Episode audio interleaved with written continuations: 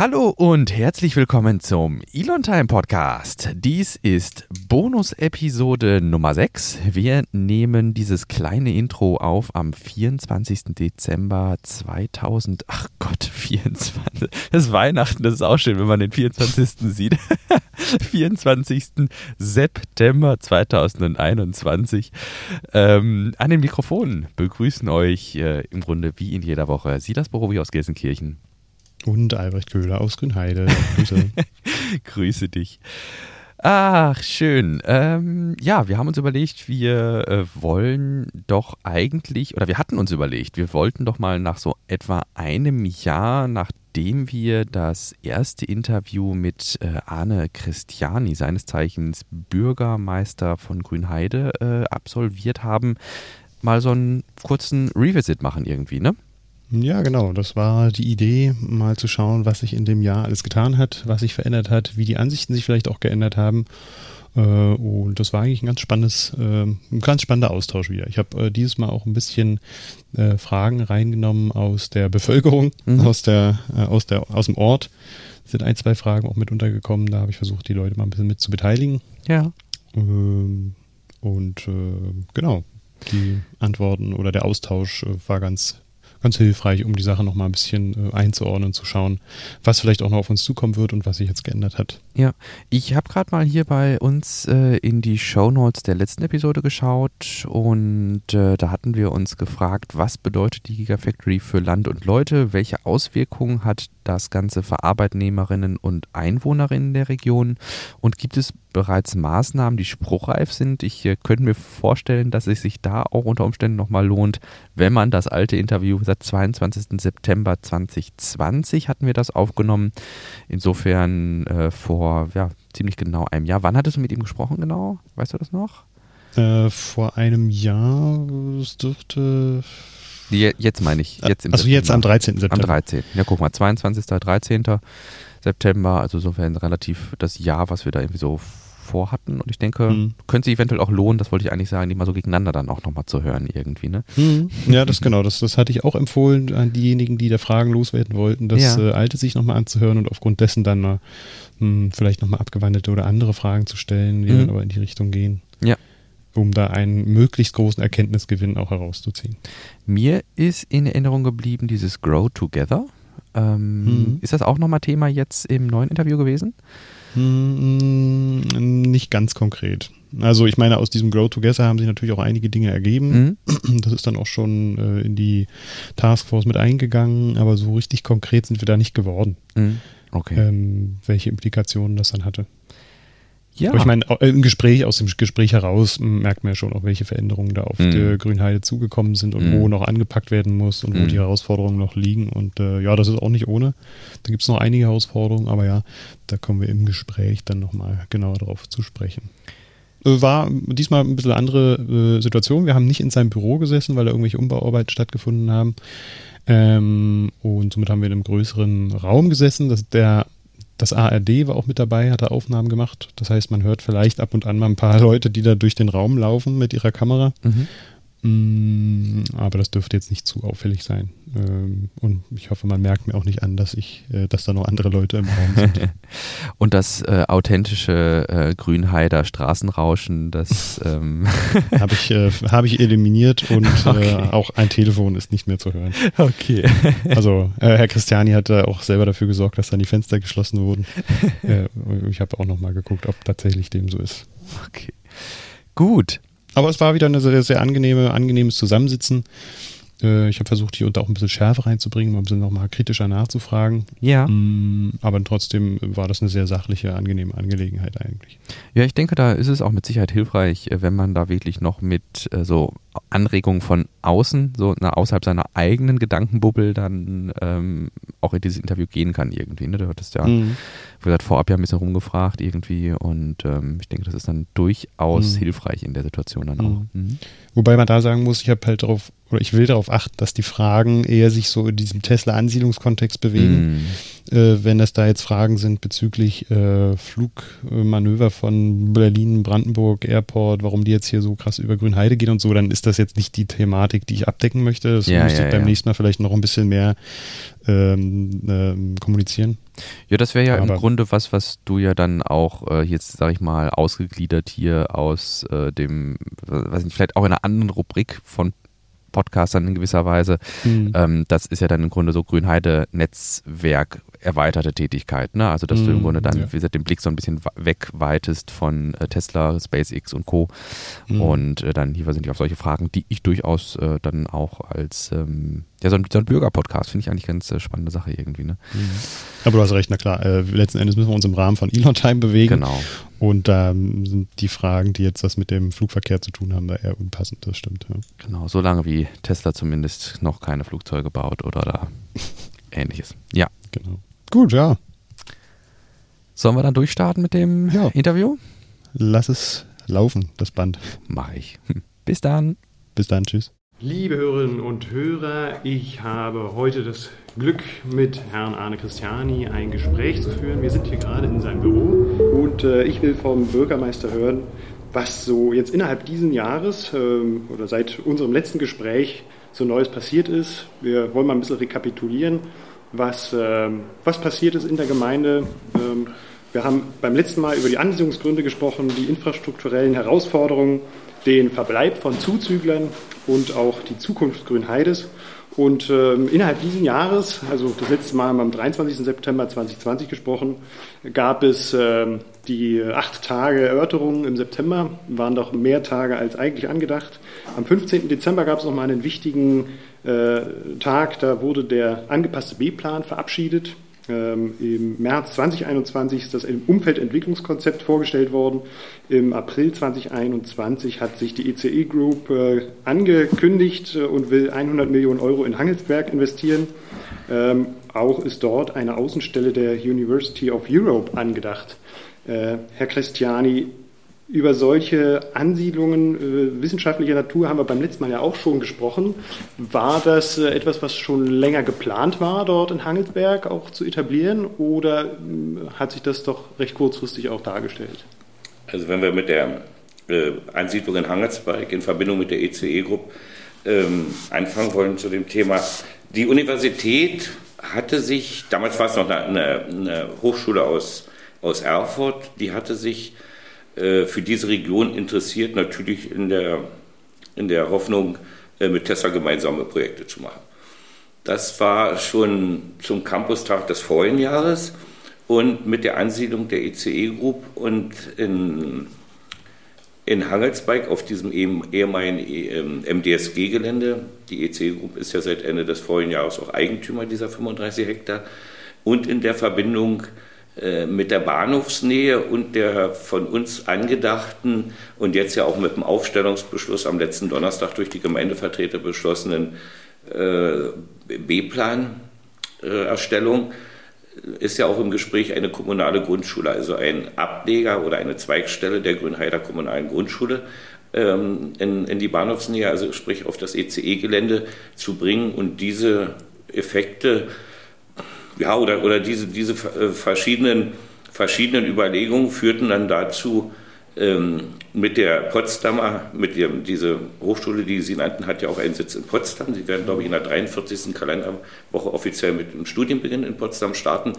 Und ähm, Sie haben jetzt ein ganz starkes Interesse, sich in der Gemeinde Grünheide anzusiedeln. Und da bietet sich natürlich dieser, dieser Bereich von, von ECE, e, der ja auch als Bildungsstandort mit entwickelt werden soll, dann hervorragend an. Mhm. Und aber grundsätzlich ist das ein Gewerbegebiet, ist das richtig? Das ist ein Gewerbegebiet, aber eigentlich als Mischgebiet. Es ist also, es kann, also Bildung ist, schließt, ist da nicht ausgeschlossen. Mhm. Aber auch Wohnen? Wohnen, Wohnen nicht. Wohnen wird, wird auf, diesem, auf diesem Areal nicht weiter möglich sein. Äh, das hängt auch damit zusammen, dass äh, die Gemeinde Grünheide im jetzt bestehenden Landesentwicklungsplan ja nur bestimmte Möglichkeiten hat, sich großflächig mit Wohnen zu entwickeln. Aber Wohnen ist auch von der ECE-Gruppe nicht in den Vordergrund gestellt worden. Das ist auch mehrfach ähm, bei der Präsentation erläutert worden. Das sollte wirklich um Greenwork-Park, Bildung und nachhaltige Technologien, das, das kann aber auch ähm, wie ein klassischer, eine klassische Bäckerei sein, eine Brauerei sein oder alle solche Sachen, die sich im Laufe der Zeit, seit bekannt geworden ist, dass die ECE Group da der Eigentümer ist, sich da schon angeboten haben, um sich damit anzusiedeln. Mhm. Aber auch natürlich ist ein Standort vorgesehen, und dieses Problem, was, was ja nach wie vor im Vordergrund steht, für mögliche weitere Ausbaustufen, dass das Thema Wasser, die Wassergewinnung, äh, sowohl für das Gewerbe- und Industriegebiet Freienbrink, aber auch für die Siedlungsentwicklung ja immer noch ein aktuelles Thema ist und dass natürlich gegenwärtig davon ausgegangen wird, dass im, im Bereich Hangelsberg Nord diese Erkundung gab es, glaube ich, das letzte Mal in den, in den 1970er Jahren, ähm, Grundwasserdargebote vorhanden sind, die dann genutzt werden könnten, sowohl für Siedlungsbereich wie auch für den, für den ähm, Gewerbe- und Industriebereich. Aber äh, um nicht noch zusätzliche Waldflächen für ein Wasserwerk zu opfern, ist, sind die Überlegungen, das ist auch von Seiten des, des MLOK, also des zuständigen Ministeriums, mitgetragen, ähm, wenn diese Fläche schon als ähm, Technologie- und Gewerbefläche entwickelt wird, dann eben auch ein Standort schon in der Planung für ein Wasserwerk damit vorzunehmen. Mhm. Nun gibt es von Bürgern ja auch Bedenken, dass das ausgeweitet werden könnte, auch zu so einem Industriegebiet. Inwiefern kann man da den Bürgern äh, vielleicht auch entgegenkommen oder auch mitteilen, dass dem nicht so ist? Also was ist da dann auch wie zeichnet sich dieser Horizont ab? Also kann das zu einem Industriegebiet auch werden oder gibt es da ganz klare Regeln, an die sich der Investor dann auch halten muss? Also da gibt es ganz klare Regeln und wenn Sie sich den Aufstellungsbeschluss für diesen Bebauungsplan vom vorigen Donnerstag angucken, taucht das Wort Industrie gar nicht mehr auf. Mhm. Und es ist auch, ähm, das ist das Resultat eines Gesprächs mit dem zuständigen Landwirtschafts- und Umweltminister, mit Herrn Vogel hier in diesem Raum. Ähm, ich glaube, am 26.09. war die war die ähm, Präsentation von ECE und das war drei Tage vorher, um ganz klar auch dem Investor das Signal zu geben, eine Entwicklung dieses Gebietes zu einem Gewerbegebiet ist möglich, Technologie und Bildung, aber, und so steht es ja auch in der Begründung für den Beschluss, es wird generell davon ausgegangen, dass eine Trinkwasserschutzzone 3a, 3b vorgesehen ist und das in diesem Bereich sich zu entwickeln ist möglich.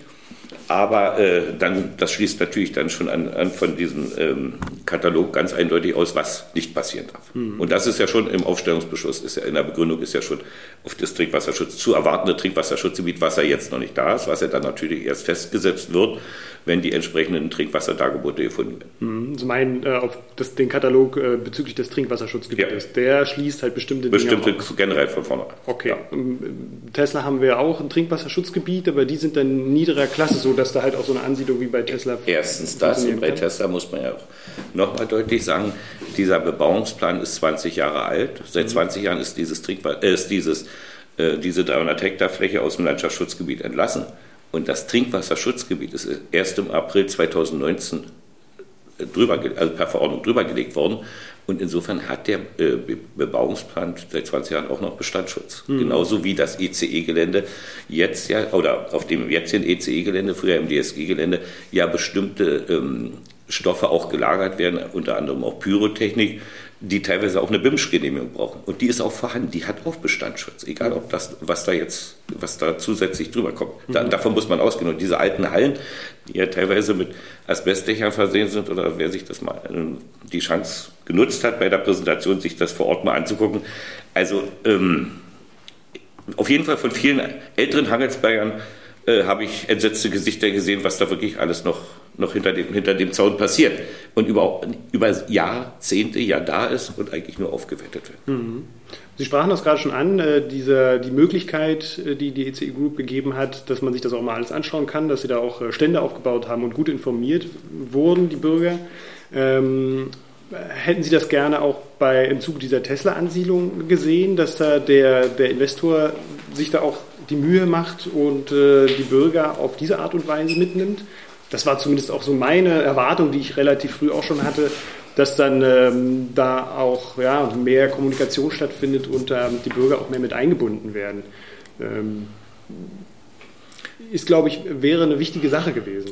Kann ich, kann ich, kann ich nicht beurteilen. Es ist, ähm, ich muss auch ganz ehrlich sagen, in den fast 30 Jahren, die ich jetzt, jetzt hier im Rathaus bin, habe ich so eine Art der Präsentation, wie es die ECE Group gemacht hat, noch nie erlebt. Mhm.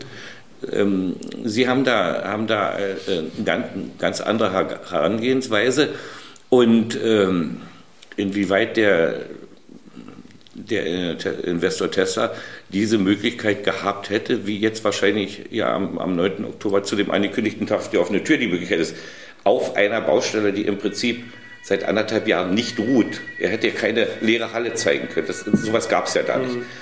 Weiß ich nicht, ob das wahrscheinlich auch unter den Sicherheitsinspekten und, und dann noch unter Corona-Bedingungen nicht vielleicht auch äh, extrem gewesen wäre. Mhm. Ja, das, klar, die Frage müssen Sie sich jetzt für den 9. Oktober auch stellen. Das ja, wird die, wahrscheinlich auch nicht so einfach sein. Das wird nicht einfach, aber das ist, da gibt es ein sehr großes Gremium aus allen Bereichen, äh, die sich damit beschäftigen bei der Vorbereitung. Das ist machbar. Ja, ja, ja. Äh, jetzt sprachen Sie auch gerade an, dass in Hangelsberg auch angedacht ist, so einen zweiten Schulstandort zu etablieren. Warum, warum wird das nötig sein? Also die Grundschule ähm, die Grundschule der Gemeinde Grünheide mit dem Standort hier am Löcknitz Campus ist ja, ähm, wenn man nicht bloß auf Quantität, sondern auch auf Qualität setzen will, ziemlich an der, an der Schmerzgrenze. Das wissen wir. Wir haben ja zum einen in der letzten Ferienwoche zwei Bewegungsräume und, und Fachkabinette teilweise geteilt oder um, umgewidmet, sodass auch diesen neu einzuschulenden Schülern da ausreichend Platz zur Verfügung steht, ohne dass die Qualität darunter leidet. Wir haben auch fristgemäß zum Schuljahresende des nächsten Jahres der Musikschule die Räume gekündigt, um mhm. den weiteren Zuzugsbedarf da ähm, zu gewährleisten. Aber wenn man sich diesen, diesen ähm, den Willen und Forderungskatalog der einzelnen Ortsbeiräte anguckt, dann ist ganz deutlich klar, dass wahrscheinlich Hangelsberg und Kagel die beiden Ortsteile sein werden, die den größten Zuzug von jungen, Menschen, äh, jungen Familien und damit auch Kindern haben werden. Mhm. So, nun wäre es aus meiner Sicht, deshalb ist, ist dieser Schulerweiterungsbau, der ja mal hier angedacht war, erstmal gestoppt.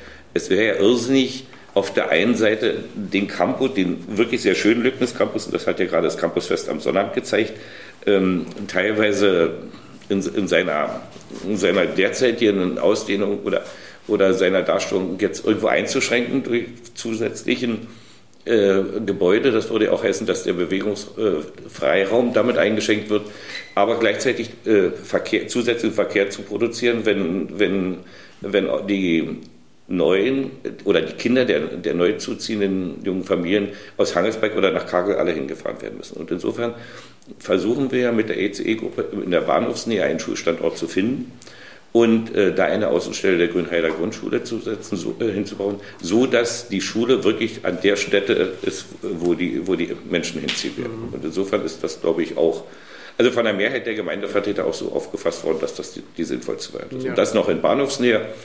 Also das ist dann, glaube ich, und da sind dann auch die Möglichkeiten, die man dann natürlich im Planungsrecht jetzt mit ausschöpfen muss. Das, was für Hangelsbiker sowieso schon mal eingedacht war, Neubau eines Jugendclubs und weitere Sachen, das könnte dann natürlich auch noch mit passieren. Jetzt äh, haben Sie auch schon ein bisschen darauf hingewiesen, äh, das war nämlich eine Frage einer Bürgerin, wie das mit äh, der, dem Angebot von, von weiteren Freizeitangeboten ausschaut, wenn halt auch mehr Zuzug hinzukommt. Da müsste es auch irgendwo auch eine Möglichkeit geben, zum Beispiel eine Mu Musikschule auch unterzubringen oder noch andere ähm, Freizeitangebote. Gibt es da Planungen, äh, irgendwie so ein, ein Zentrum, ein Freizeitzentrum zu kreieren, um solche Angebote auch irgendwie an einem Platz unterzubringen? Also wir haben ja mehr, alleine wenn ich den Ortsteil Grünheide sehe, haben wir ja mehrere Angebote. Wir haben das Clubhaus, wir haben den Jugendclub mit drin, wir haben das Eltern-Kind-Zentrum, also wir haben ja mehrere Angebote. Mhm. Schwierig ist es natürlich, ich sag mal, für ein Jahr eine Lösung zu finden und die müssen wir irgendwo finden, um die Musikschule am Standort Grünheide nicht zu verlieren. Also ich sage ja, bis für, für das eine Jahr brauchen wir diese Räume für die Grundschule. Ein Schulneubau, wenn der in Modulbauweise gebaut wird, ähm, das habe ich mir gerade vorige Woche äh, nochmal verdeutlichen lassen von, von Unternehmen, die sowas herstellen. Ein Schulneubau kann heute, wenn die Baugenehmigung vorhanden ist, innerhalb von 14 bis 15 Wochen bezugsfertig sein. Mhm. Modulbauweise. Mhm. So, also ohne, dass man auch großflächig Umwelt zerstört, sondern es wird ja ähnlich gebaut wie das Tesla mit riesen Krananlagen, Fertigteile und, und montiert. Also das ist alles kein Hexenwerk. Es hängt natürlich davon ab, wie schnell ähm, lässt sich ähm, so ein Bebauungsplan aufzustellen und genehmigungsfähig zu kriegen. Wir, Sie haben es ja gesagt, wir haben ja für den, die erste Endung des B-Plans hier für Tessa oder für den B-Plan 13 haben wir nicht mal ganz ein Jahr gebraucht. Und dieser, also ich, in Brandenburg hat man, glaube ich, sowas noch nicht gefunden und ich glaube, in der Bundesrepublik sucht man es auch oder heutigen. Ähm, unter den heutigen gesetzlichen Gegebenheiten. Und dann muss man davon ausgehen, dieser Bebauungsplan hat ja mit Anlagen ungefähr 1800 Seiten. Also es ist ja nicht nicht, nicht eine kleine Broschüre. Und, ja, ähm, dann kann ich mir vorstellen, eine größere Herausforderung auch für Ihre, für, für Ihre Mitarbeiter. Naja, na das ist, aber da sind wir ja vertraglich gebunden mit Planungsbüros und dann haben wir auch die vertragliche Zusicherung über Städtebau den Vertrag mit der Landesentwicklungsgesellschaft. Die dann ihre Zuarbeiten machen. Ja, denn sonst, also die Landesentwicklungsgesellschaft koordiniert das auch. Also das, das kann so eine kleine Kommune mit seiner Verwaltung nicht. Das, mhm. das geht nicht. Und ähm, wenn uns das gelingt in Heinsberg, diesen, oder der ECE-Gruppe, die das ist ja eine private, wir haben, sind ja bloß für die, für die Aufstellung und, und Genehmigung, also Aufstellung und Beschlussfassung her zuständig. Ansonsten das B-Plan-Verfahren liegt ja komplett in privater Hand, also bei der ECE-Gruppe. Das mhm. macht ja nicht die Gemeinde und ah, damit okay. bezahlt es natürlich auch nicht. Aber wenn diese Geschwindigkeit, annähernd diese Geschwindigkeit sich realisieren lässt, bin ich eigentlich noch guter, guter Dinge, dass spätestens Ende 2023 eine Schule in Hangersberg da sein könnte. Mhm. Und dann wäre für maximal ein Jahr die Situation der Musikschule zu überbrücken. Da bin ich der Meinung, finden wir auch Lösungen. Und dann wird auch der Platz wieder frei sein, wenn dann eine bestimmte Anzahl der Kinder, zum Beispiel könnte man ja äh, in dieser Zweigstelle der Grünheider Grundschule Hangelsberg, Kienbaum und, und Spreeau oder Menschwinkel in Hangelsberg einschulen. Und dann ist natürlich auch wieder äh, Platzkapazität an der Grünheider Grundschule, die dann ähm, nicht mehr die, die, alle sechs Ortsteile bedienen muss im Einschulungsbereich und dann bis zur sechsten Klasse und dann natürlich auch räumliche Möglichkeiten hat, um die Qualität zu sichern, aber auch solche Projekte wie die Musikschule, die ja Mieter bei uns sind. Das ist hm. ja kein Bestandteil der Grundschule, ähm, die sich dann auch wieder da weiter etablieren können. Ja. Also das ist, glaube ich, eine Herausforderung. Die gibt es, das, da wissen wir drum, aber ähm, die Gemeindevertretung hat ja auch am Donnerstag die Entwicklung des Jugend, Jugendpädagogischen Freizeitkonzeptes beschlossen. Das heißt ja über Jahre mit dem Zuzug äh, müssen wir auch auf dem, wir haben ja die Corona-Schäden leider Gottes bei den Kindern und Jugendlichen wirklich vorhanden, das wissen wir. Mhm. Und dass wir da versuchen wollen, eben so viel wie möglich aufzuholen und dann auch für ähnliche Fälle dann so gewappnet sind, dass uns das nicht wieder also uns ist es ja nicht zusammengebrochen, aber es sind ja wirklich viele Familien an ihre, an ihre Leistungsgrenzen gekommen mit, mit ähm, Homeoffice und Homeschooling und, und dann noch Freizeitbetreuung. Und da wollen wir uns besser aufstellen und das hat die Gemeindevertretung am mhm. Donnerstag auch mehrheitlich beschlossen. Mhm. Und dann müssen wir eins denken. Ähm, leider Gottes ist bei vielen Bürgern noch nicht angekommen, dass ich höre ja immer wieder die Vorwürfe, na irgendwann wird der Grünheide ein zweites Wolfsburg sein oder eine Autostadt. Das ist rein rechtlich gar nicht möglich. Wenn die Möglichkeiten ausgeschöpft werden, die wir mit in, im Zuge des zu erwartenden Zielabweichungsverfahrens kriegen und Standorte, die von den Ortsbeiräten gewünscht sind, entwickelt werden können, dann sind wir bei, wir sind gegenwärtig bei ca. 9000 Einwohnern, haben wir eine maximale Entwicklungschance aufgrund der räumlichen Gegebenheiten von, von 12 bis maximal 13.000 Einwohner. Und wenn wir das auf Kagel und, und, und Hangelsberg mit, ich sag mal, wie kleine Ortsteile, ohne, wir wollen, nach wie vor gilt der Grundsatz, die Strukturen der Ortsteile werden nicht kaputt gemacht. Mhm.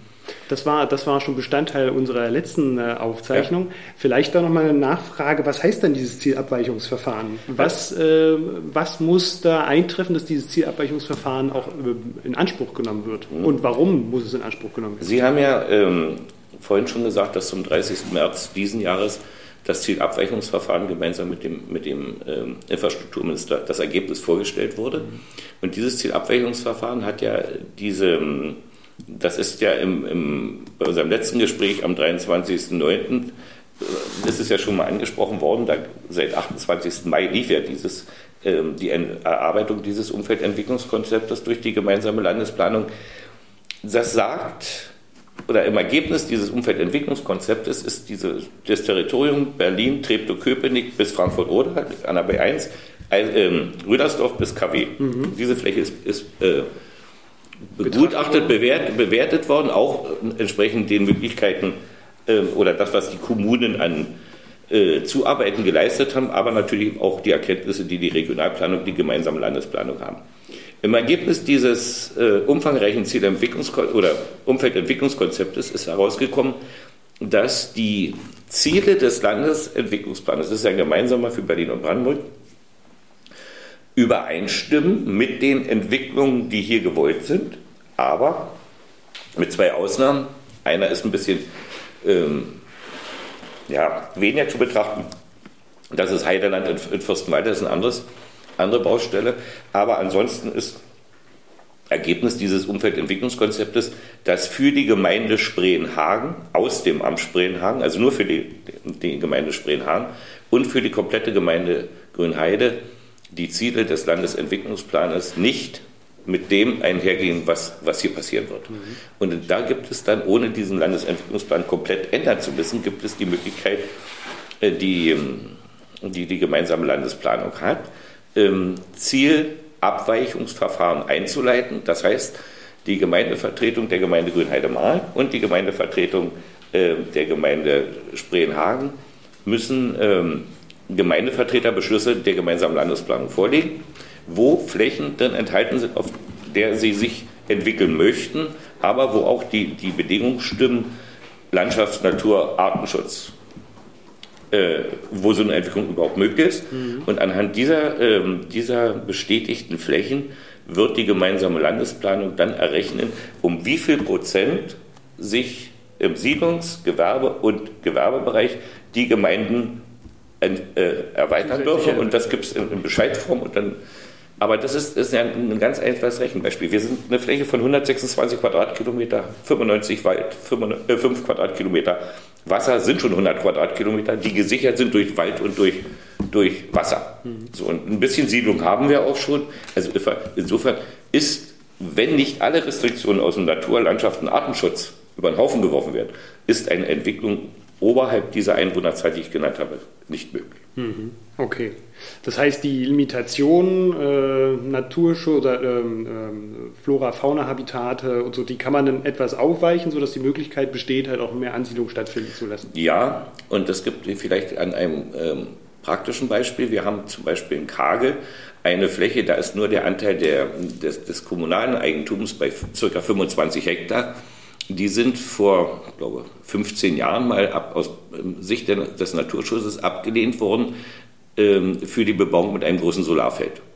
Weil auf diesen Flächen, äh, nicht flächendeckend natürlich, aber äh, Vorkommen sind von ähm, durch den Artenschutz geschützte Trockenrasen vorkommen. Mhm. Oder Trockengräser und Trockenrasen.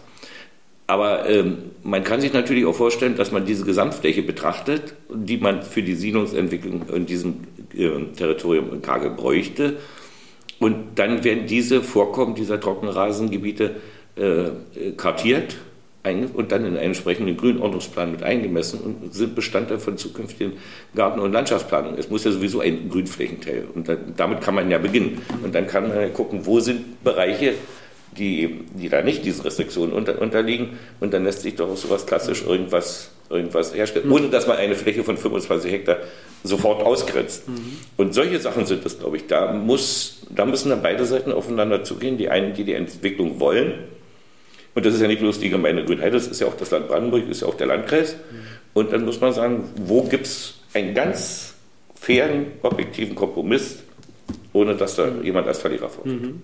Kann man äh, für den möglichen Investor, der dann Wohnbebauung auch durchführt, auch bestimmte Regeln aufsetzen, ja. sodass halt man sagt, okay, so und so viel Prozent müssen ja. der Dächer mit Solar äh, gebaut werden ja. oder das Regenwasser muss aufgefangen werden und so genutzt werden. Solche Sachen kann man machen und das ist ja das Schöne. Wir haben ja als Gemeinde die Planungshoheit. Also wie, wenn wir sagen, wir wollen uns gar nicht entwickeln, dann hm. könnte auch kein Landtag und kein Bundestag sagen, ihr müsst. Das geht nicht. Und insofern muss man das aber wirklich mit mit gesundem Augenmaß machen. Was will man? Natürlich profitieren wir ja auch davon. Wenn ich sehe, ich glaube, Hangelsberg gibt es die Bestrebung schon seit, seit 20 Jahren, einen Nahversorger nach Hangelsberg zu kriegen. Dafür reicht die Kaufkraft aus dem Ortsfeld aber natürlich nicht. Die Märkte sind ja auch aufgeteilt. Mhm. Und wir haben ja gesehen, in letzter Zeit ging es ja eher darum, die Poststellen zu schließen, die Spar äh, Filialen der Sparkassen zu schließen und solche Sachen. Also es ging ja eher das, was der Bürger, also der auch nicht mehr nicht so mobil ist, im täglichen Leben ja merkt und spürt, was, was eigentlich für ihn schlechter geworden ist. Mhm.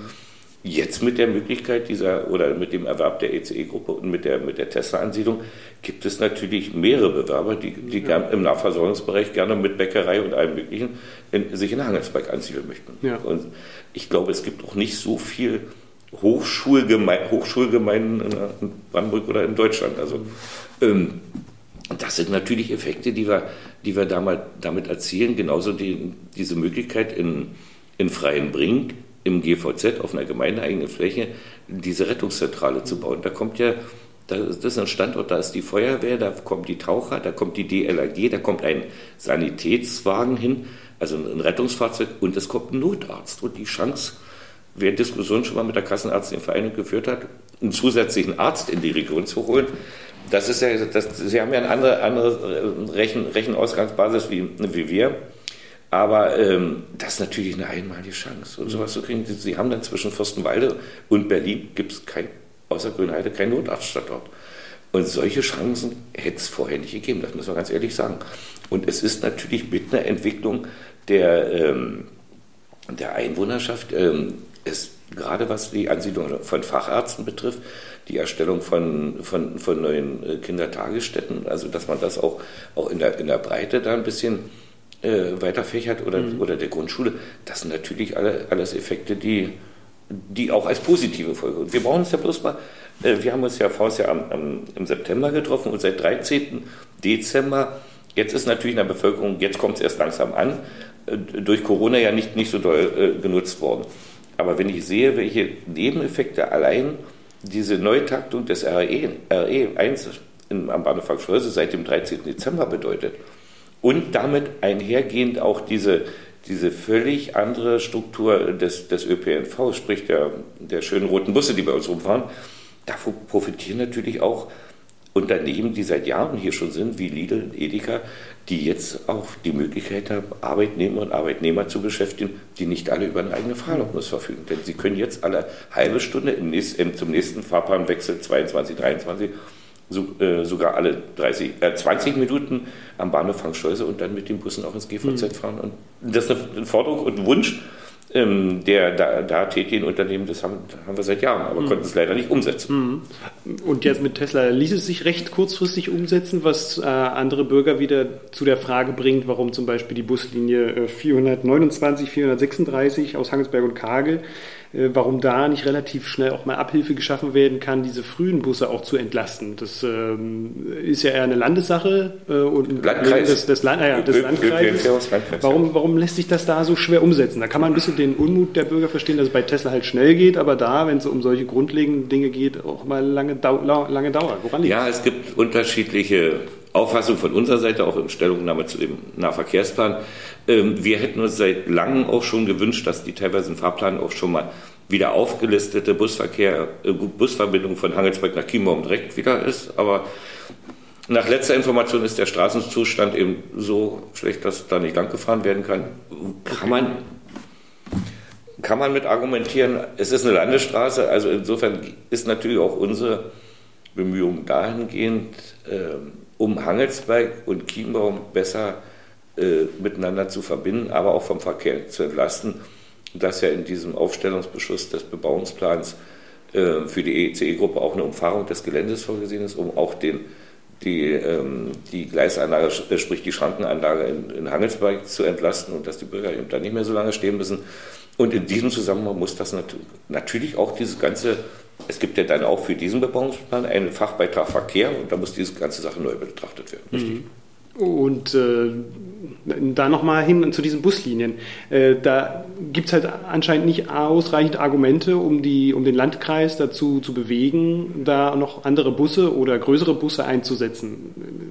Woran hapert es da? Ist es tatsächlich die Qualität der Straße, das ist ja für. Aber das meine ich jetzt Hangelsberg Kimo, diese, diese Verbindungsstrecke. Ah, diese ah, Hangelsberg zum Campus äh, nach Grünheide.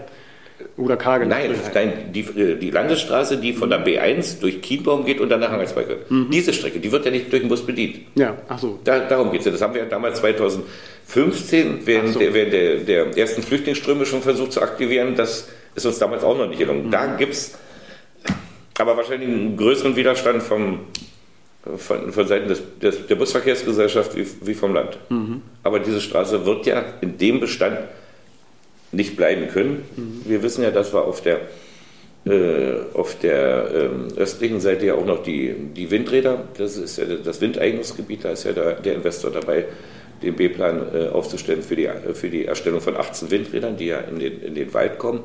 Mhm. Und äh, also aus meiner Sicht, diese Straße wird nicht viel mehr Verkehr wie mit dem, mit der, mit dem Erdgastraßenbau und dem Windenergiebau noch vertragen. Also da ist das Land Brandenburg natürlich in der Pflicht. Das, okay. ist, das ist aber auch bekannt. Ja. Und damit wird sich einiges noch ändern. Leider Gottes ist es uns noch nicht gelungen. Das hängt aber mit den, mit den Fördermaßnahmen und, und diesen, diesen, dieser, ähm, diesen Förderkriterien zusammen. Man könnte hier auch von Kagel nach Chiemau wieder quer rüberfahren. Es ist aber eine, eine Fahrradstraße. Mhm. Die ist aus dem Fahrradausbau Fahrradausbauprogramm gebaut worden und die lässt sich nicht einfach für den normalen äh, Verkehr öffnen. Mhm. Das wäre wär natürlich auch schon eine, eine, prima Entlastung, nicht für den Bereich, aber.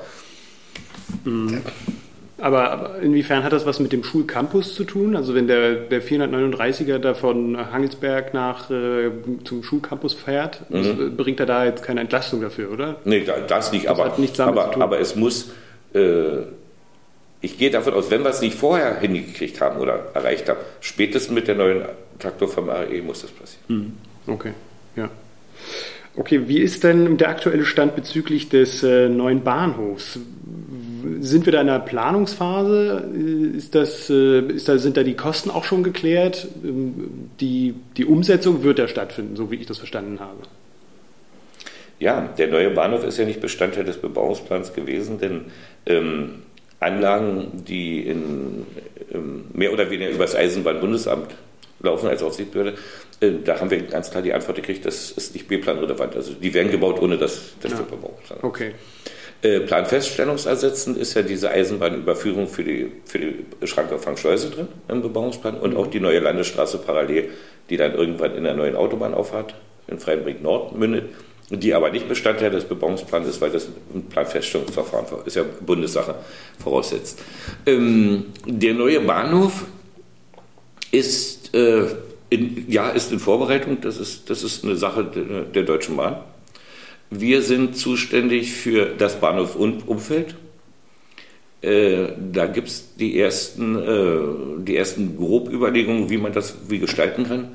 Ähm, da habe ich aber auch die ähm, Anfrage ans Infrastrukturministerium gestellt oder die Bitte, dass die Gemeinde Grünheide, ähm, genau wie beim Bebauungsplan, da sowohl bei, dem, bei der fachlichen äh, Erarbeitung dieses, dieses Konzeptes wie auch äh, finanziell unterstützt wird. Und das ist auch, ist auch zugesichert worden. Also das ist etwas, was die Gemeinde nicht kann, wenn da, ich sage mal jetzt mal eine Zahl angedacht, äh, 500 äh, Pendlerparkplätze kommen, die nicht mit Tesla zu tun haben, sondern es ist doch ganz klar, wir brauchen ja auch bloß den Bereich äh, Stolper-Spreen-Hagen gucken. Die, diese äh, Menschen, die nach Berlin oder nach Frankfurt wollen, die nutzen natürlich auch die Bahnhof Frankschleuse.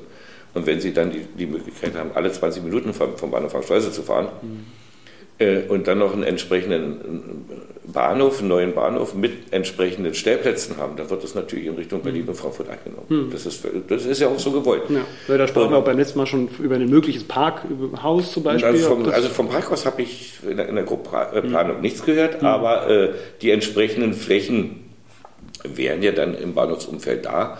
Und es wird auch, äh, es wird auch einen Tunnel geben, der von von, von, der, von der Nordseite zur Südseite unter diese ganzen Gleisanlagen gehen wird, der äh, wahrscheinlich Dimensionen haben wird. Äh, also 40 die, Meter Breite? Ne, naja, nee, 60 Meter lang und 28 breit. Ach, ungefähr. Mhm. Das ist, also gibt es in der Region nicht so viele, mhm. gar keine. Ja. Ah, also mit dem Ziel, halt auch äh, Grünheide über Fangschleuse dann mit einzubinden? ja, aber, aber nur Fahrrad- und Fußweg. Mhm. Also es wird wir werden ein Teil dieses jetzt, äh, deshalb ist er ja auch nicht gepflastert, wo, wo ich auch viele Nachfragen gekriegt habe, diese, diese Parkplatzerweiterung mit diesen 260 Plätzen. Mhm. Dieser ist ja nicht grund, ist grundhaft ausgebaut, aber ist, ist ja äh, mit da, ähm, nicht versiegelt mhm. worden. Und das wollen wir auch nicht, denn der wird ja, wenn der neue Bahnhof mal da ist, werden wir das zurückbauen mhm. und dann wirklich nur als diesen gepflasterten Teil um, um vorne lassen, der ursprünglich mal der Parkplatz war, und das Material dann teilweise auch wieder für, für den Radweg- und Fußwegbau mhm. Nein, es wird, es wird eine, das ähm, Fahrradkonzept äh, liegt ja beim Landkreis in Federführung äh, von, vom Dezernat von Herrn Jem. Und da sind richtig sehr gute äh, Möglichkeiten, dann auch von, von Gottesbrücke oder so, äh, den Bahnhof Frankschleuse ganz, ganz prima zu erreichen. Mhm. Und dann dieser Tunnel, von dem ich sprach, der ist nur für Fußgänger und Fahrradfahrer. Der mhm. ist nicht für Autos. Also man kommt von der Nordseite braucht man ja auch nicht, wenn man nicht mehr vor der, vor der Schranke steht, er von der Nordseite nicht durch den Tunnel. Also mhm. der Tunnel ist wirklich nur für Fußgänger und, ja. und Radfahrer. Und ist auch deshalb geplant, um so weit wie möglich die umliegenden Ortsteile von dem zusätzlichen Verkehr, der, es ist ja auch der Bebauungsplan alles auf die Endausbaustufe ähm, gelegt worden, dass äh, so, so attraktiv wie möglich es sein wird, wenn ich in dem Werk arbeite oder in Werken arbeite, dass ich mit den öffentlichen Verkehrsmitteln komme. Hm. Also sie sollen aus dem Tunnel raus und es war exzellent. Hm. Das ist das, was das große Ziel ist. Ja, ja. Da bin ich gespannt, inwiefern da auch ähm, moderne Mobilitätskonzepte eine Rolle spielen werden, wie sich mit äh, E-Roller oder mit äh, E-Autoshuttles oder so. Äh, ja. Aber wie gesagt, das ist auf, aufgrund der, der äh, ganz normalen Planungsabläufe ist es schwierig, also vor 2026, 2027 ist so ein Bahnhof nicht zu erstellen. Mhm. Das ist etwas, was, was natürlich ähm, ja, auch schwer ist, den Bürgern zu vermitteln. Ähm, in anderthalb Jahren baue ich so ein Werk und für so einen kleinen publiken Bahnhof im Verhältnis zu dem brauche ich dann sieben Jahre. Mhm. Aber wenn ich letztens gerade vorige Woche, glaube ich, gehört habe, für die Schwarze Elster dieses, dieses Entwicklungs- oder dieses, diese Deichsicherung und, und den Hochwasserschutz, jetzt der Startschuss und die Realisierung ist 2053 aufgrund der Planungsabläufe.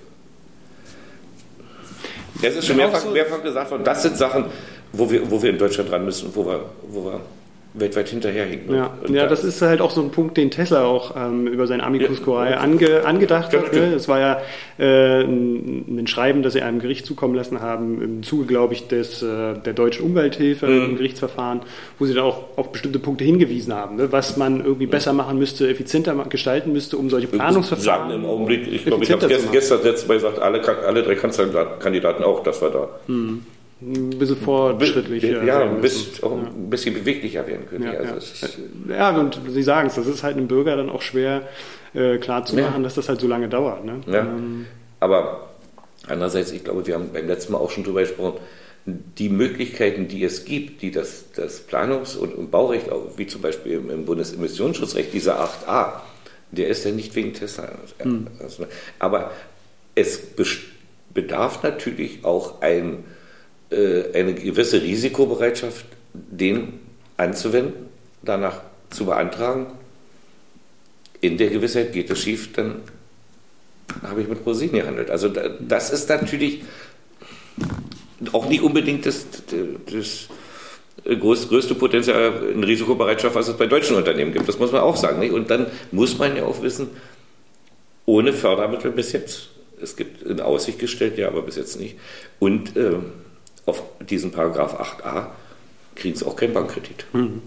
Denn mehr wie, wenn es zurückgebaut werden müsste, mehr wie die weiße Wüste mhm. vom Märkischen Sand, ja. bleibt da nicht übrig. Ja. Also das ist dann schon, für die, aber es ist ja, leider Gottes wird das auch nicht so oft dargestellt, alleine von 2017 bis 2020 gab es, glaube ich, 42 Zulassungen für den 8a allein in Brandenburg. Mhm. Es wird auch angewendet, aber natürlich nicht in so einem großen Stil, dass es dass es so publik ist. Nicht? Aber, mhm. aber diese Möglichkeiten gibt es teilweise schon. Nicht? Und es hängt natürlich auch vieles davon ab. In vielen Sachen, glaube ich, muss es auch nicht immer unbedingt eine Gesetzesänderung oder Neuregelung oder, oder durch Verordnung ähm, irgendwas beschleunigt werden. Der Bebauungsplan hat ja gezeigt, es kann auch gehen. Unter Einhaltung sämtlicher Fristen. Aber es müssen alle am Verfahren Beteiligten das auch erkennen und nicht gleich bei Beteiligung Träger öffentlicher Belange als erstes schon mal sagen, ich brauche ein Vierteljahr länger. Dann funktioniert es natürlich nicht. Und das sind leider Gottes die auch Prozesse, die sie über die Jahre ähm, eingeschlichen haben, die, die es dann natürlich schwierig machen. Kommen Sie einmal erst, äh, kommen Sie erst mal in so eine Zeitverzögerung, dann zieht sich das natürlich wie, wie im Staub. Hm. Fährt einer bei, bei 80, 40, dann wissen Sie, was dann nach fünf ja. Kilometer weit hinten weit rauskommt. Und das ist etwas, was mit diesem Bebauungsplan, deshalb nach wie vor immer ganz großes Lob an allen am Verfahren Beteiligten. Und da hoffe ich doch, dass das auch für, für, andere, für andere Vorhaben so, so erkannt und so umgesetzt werden hm. kann da wird es ja dann auch spannend äh, sein zu sehen, inwiefern da Tesla, aber auch die Genehmigungsbehörden aus diesem ähm, Prozess der ersten Ausbaustufe gelernt haben und dann auch für die zweite, dritte oder vierte Ausbaustufe dann äh, das zur Anwendung kommt, was man gelernt hat. Ja, ich gehe davon aus, dass ähm, es hängt ja natürlich immer, es ist ja nicht bloß die Genehmigungsbehörde äh, oder generell die Behörden, es hängt natürlich auch immer von der Qualität der, äh, der Unterlagen ab. Mhm. Und das ist da, glaube ich, das, es wird genauso beim Investor ein Lernprozess sein für, für zukünftige Vorhaben. Wie auch ähm, also für zukünftige Ausbaustufen, wie auch für äh, die, Opt äh, die Optimierung in, innerhalb der Verwaltungsprozesse zum Ab Abarbeiten von so einem hm. Riesenprojekt. Ja. Das ist ja, im, im Amicus Curiae ist das ja auch so mitgeteilt worden, ne? dass ja. das so ein äh, Herantasten an die eigentlichen Prozesse war und dass das ähm, ganz gut wäre, wenn man da schon vorher eine ganz klare Struktur hätte. Ähm, und äh, vielleicht sieht man dann in den nächsten Ausbaustufen, dass das auch nochmal anders funktionieren kann. Ja, und, aber wir lernen ja auch, oder wir als Deutsche sage ich jetzt mal, hm. äh, dass man auch während eines Bauprozesses Erfahrung oder Erkenntnisse einbringen kann, um zu optimieren. Natürlich gibt es dann teilweise wieder Änderungen in den Unterlagen, dass sie nochmal aus, äh, ausgelegt werden müssen. Aber äh, ich glaube, die, die, diese, diese Bau, dieser Bauprozess, wie er, wie er da draußen in Freien Brink abläuft, ähm, am Ende des Tages wird da ein, wird da ein Gebäude stehen, was aus wirklich aus der, der tatsächlichen Erkenntnis her so optimal wie möglich das widerspiegelt, was es da werden soll. Wenn ich an Prozesse denke, nehmen wir bloß mal eine Kindertagesstätte. Wir hatten ja vorhin das mit dem, mit dem Hochwasserschutz. Äh, sie planen eine Kindertagesstätte mit Baurecht als vielleicht drei Jahre, dann bauen sie ein Jahr und nach vier Jahren wissen sie, entweder am Bedarf vorbei, mhm. zu groß oder zu klein, wenn sie nicht Modul gemacht haben. Und das sind, glaube ich, auch Erfahrungen, die müssen wir alle auch, selber machen. Das hat jetzt nichts mit Genehmigungsbehörden, das hat auch nichts. Es, gibt, es ist eine andere Herangehensweise an, an generell an, an, die, an die Umsetzung solches Verfahrens. Und da müssen wir, glaube ich, dann auch alle irgendwo, wenn wir zeitnah dazu Erfolgen kommen wollen, glaube ich, auch flexibler werden. Mhm. Das ist nicht unbedingt, jetzt meine ich es nicht bloß auf Behörden gezogen, das ist nicht unbedingt unsere größte Tugend, aber ich glaube, da, da müssen wir lernen und werden es auch. Mhm ist halt auch was Besonderes. Ne? Ich meine, wenn man die anderen Standorte von äh, großen Automobilherstellern sich anschaut, Sindelfingen, Wolfsburg ja. und äh, Ingolstadt, dann sind das ja äh, Gegenden, die sich über eine lange Zeit auch ja, aufgebaut ja, haben. Ne? Und hier haben wir ja nun mal die Herausforderung, dass das innerhalb kürzester Zeit passieren soll und wo dann natürlich ähm, viele, die an dem Prozess beteiligt sind, auch herausgefordert sind. Das ist klar. Das ist, das solche Herausforderungen lernt man ja auch. Ja. Ähm, aber, aber alleine, wenn man sieht, diese Nehmen wir bloß die, die beiden Straßenbauprojekte vom, vom Hangelsberger Kreisel bis zur Autobahnbrücke. Das sind drei Wochen die komplette Fahrbahn, also der Belag neu gemacht worden. Wenn Sie sehen, wie schnell so eine mobile, temporäre, wenn sie dann gebaut werden darf, wie schnell so eine temporäre Autobahnauffahrt gebaut werden kann. Mhm. Also was Straßenbegleiten war, das ist ja schon Autobahnbegleiten, aber, aber äh, da stand eben der Zeitdruck dahinter, dass die Betonkrebssanierung der Autobahn dann und dann stattfinden muss. Hm. Und bis dann muss die fertig sein. Und sowas geht doch. Und hm. wenn ich sehe, in welcher kurzen Zeit allein die beiden äh, Busaufstellflächen am, auf der Südseite des Bahnhofs Schleuse gebaut werden konnten und das in einer hervorragenden Qualität hm. und das unter Corona-Bedingungen. Die Möglichkeit, so etwas zu leisten, ist ja da. Hm. Woran hat das gelegen, dass das so schnell ging? Also das fand ich auch erstaunlich, dass das doch innerhalb von, von einem Monat eigentlich, so gut wie, auch umgesetzt werden konnte. Warum geht das da? Also ich will nicht falsch sagen, aber meiner Meinung nach hing es damit zusammen, dass der Investor selber gebaut hat. Mhm. Ja. Ja, es, es, wollen viele nicht gerne hören, aber wir stehen uns teilweise als Behörden noch gegenseitig auf den Füßen. Mhm. Ja. Das hängt natürlich auch damit zusammen, dass die, ähm, dass, dass die Kapazität der, äh, der Behörden nicht immer so gegeben sind, wie, wie man es für, für große Projekte braucht. Und dass Corona und, und, und Homeoffice, kann mir jemand ähm, das einreden, wie er will, nicht so effektiv sind, wie als wir das konzentriert aus dem, aus, aus dem äh, Projekt selber machen können, mhm. richtig aus dem Haus, kam natürlich noch dazu. Nicht? Also mhm. diese Erfahrung der letzten anderthalb Jahre, damit konnte ja bisher auch keiner umgehen. Mhm. Das ist, und dann noch solche Herausforderungen. Insofern Hochachtung vor allem, was, was in dieser Zeit da entstanden ist und äh, auch die, äh, von, von, von der Zeitschiene her. Mhm.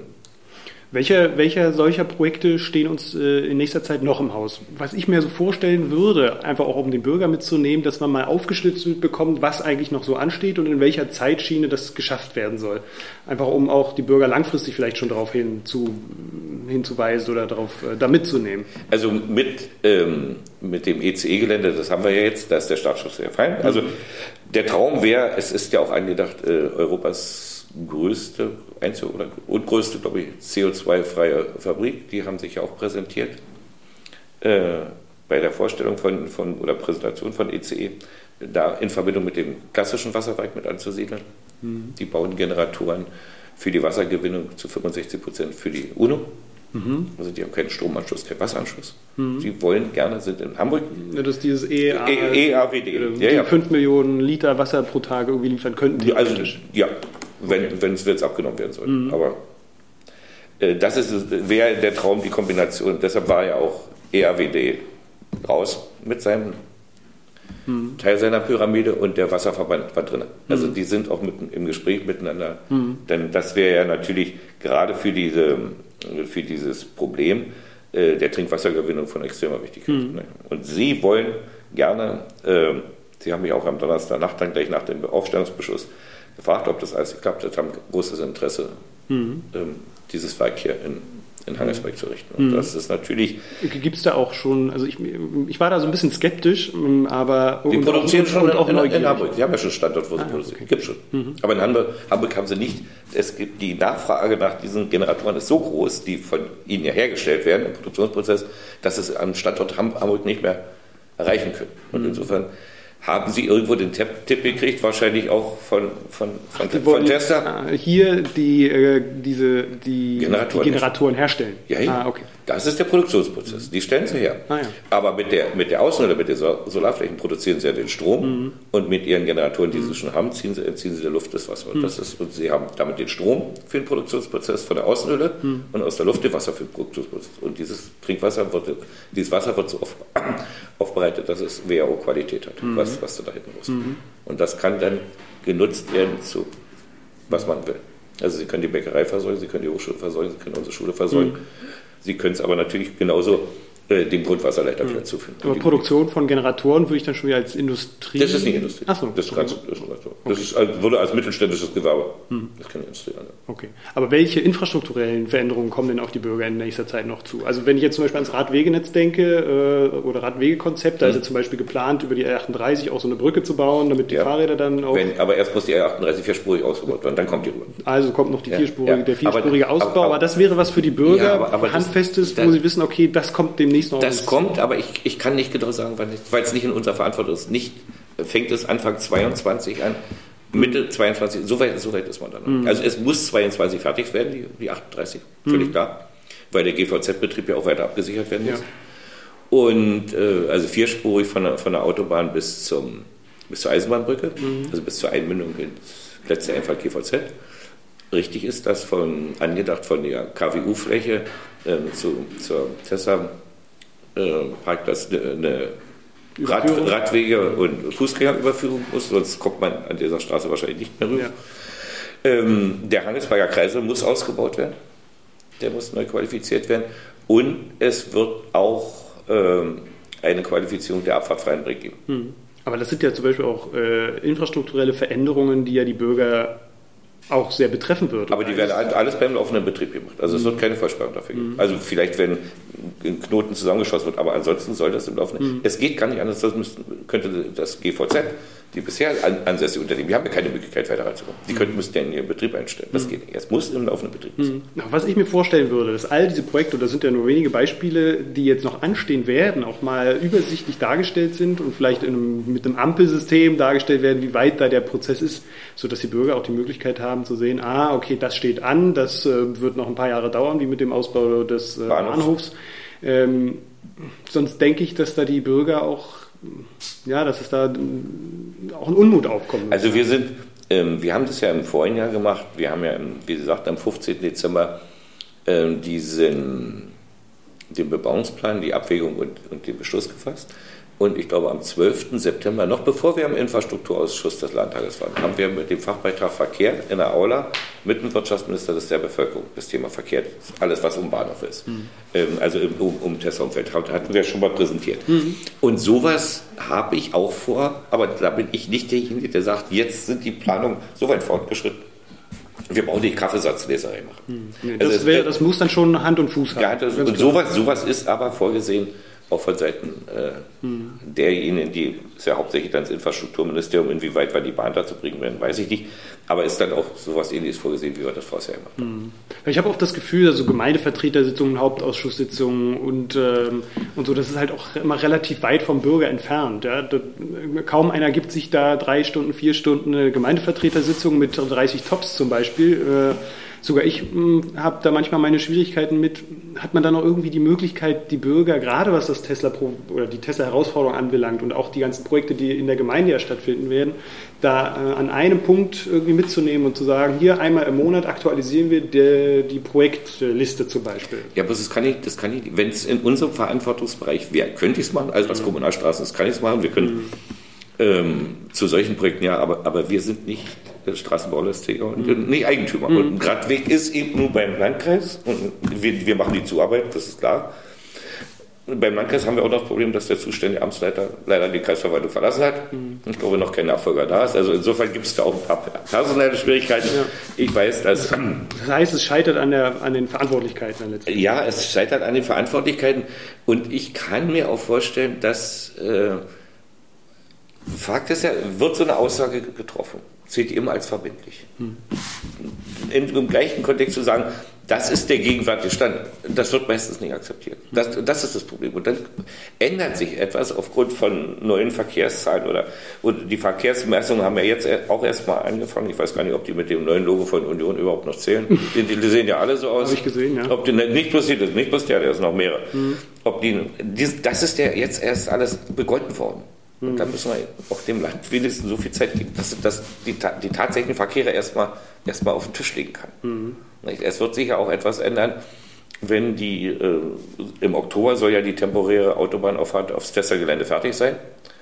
Dann soll ja zum Jahresende auch die Betonkrebssanierung von dieses Abschnitts von der, von der A10 fertig sein. Mhm. Und dann wird man sehen, wie fließt überhaupt mhm. der Verkehr. Aber auch das wäre ja zum Beispiel eine Information, die die Bürger wahrscheinlich Aber, aber mit, der, mit der A10, das steht ja sogar überall dran, wann die fertig ist. Ja, okay. Aber, aber, das, aber ich bin nicht der Wollasträger. Mhm. Die wär, ich, das Land wird nichts über die Projekte der Gemeinde sagen. Es sei denn, wir sagen, es ist spruchreif und hm. genauso andersrum ist es so. Ah, okay. ja. Also es gibt eine Zielstellung, aber, aber mit, der, mit der Fertigstellung auch der temporären Autobahnauffahrt von, von Tesla im, im Oktober, das ist aber auch schon mehrfach durch die Medien mhm. Okay. Ja, äh, dann noch eine fast abschließende Frage. Wir haben nämlich schon 50 Minuten aufgenommen. Ähm, wie stellen Sie sicher, dass die Anliegen der Bürger auch berücksichtigt werden in dem Spannungsfeld Giga Berlin? Man hörte hier und da auch kritische Punkte. Hat man da die, oder haben Sie die Möglichkeit, irgendwie auch in einen direkten Austausch mit diesen Bürgern mal zu kommen? Also ich würde mir vorstellen, dass es da ja vielleicht auch mal so eine, so eine Art Workshop gibt, wo man bestimmte Probleme ansprechen kann und die dann auch mal sachlich darstellen kann und äh, auch mal miteinander ausgewogen darüber spricht. Also ich habe es ja mit meinem Spruch oder mit meiner, mit meiner nicht glücklichen Wortwahl hinsichtlich ähm, Demokratie, da meinte ich ja hauptsächlich, ich habe es ja in der letzten Gemeindevertretung auch in der, ähm, erläutert, sowas, da habe ich es konkret auf das Erörterungsverfahren bezogen. Also es ist ja nicht umsonst von den drei Tagen auf die acht Tage gegangen. Wenn man das komprimiert auf das sachlich-fachliche, wir, wären wir mit drei Tagen ausgekommen. Mhm. Aber es ist ja in einer Art und Weise genutzt worden als Forum, als Podium, um, ich sage nicht bloß Beschimpfung, Verunglimpfung und, und Halbwahrheiten. Und das sind, so habe ich es auch in der Gemeindevertretung gesagt, Beteiligungsformen da bin ich wirklich nicht der größte Verfechter von. Mhm. Und wenn ich dann äh, vor 14 Tagen oder drei Wochen war es jetzt, äh, bei diesem RBB äh, mit dem Wirtschaftsminister eben, äh, von Herrn Schorsch mir anhören muss, dass ich mit den Menschen nicht spreche. Ich stand aber mit da oben, also fast zwei Stunden neben ihm und zwei, äh, zwei Tage später steht in der Zeitung, ich spreche mit keinem. Und äh, gleichzeitig aber auch eben zum Schluss dann das Angebot von im Kriege, ob ich schon mal nachgedacht habe über eine Fusion von Eigner und Grünheide.